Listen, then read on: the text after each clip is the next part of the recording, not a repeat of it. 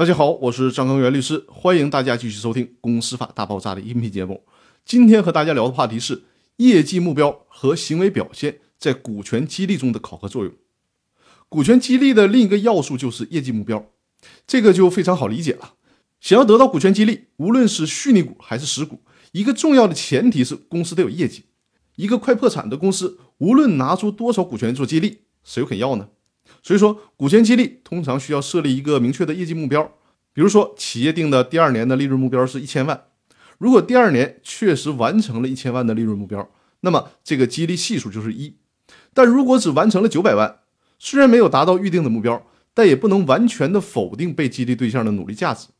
毕竟，股权激励和对赌协议还是有区别的。所以说，如果预定的目标是一千万，实际只完成了九百万，那么可以把这个系数列为零点九。假如完成了六百万，那这个系数就只有零点六。那如果连一半的目标都没有完成，那对不起，这个系数就是零，说明这一指标是完全没有完成的。另一个考核要素是行为表现，比如说被激励的员工最起码得保证按时按点来上班吧。如果成天的迟到早退，那这样的员工别说激励了，就连普通的劳动合同关系恐怕也是不能允许的。所以说，在股权激励的考核系数里面，把行为表现作为一个考核标准。比如说，员工迟到，通常很多企业采取的是罚款和扣工资的方式。但是对于想获得股权激励的员工，他更看重的是虚拟股或者是实股激励这种收益更大的激励方式。所以说，把这些行为表现与这些大的奖励方式捆绑起来，对于被激励的对象的约束性就更强了。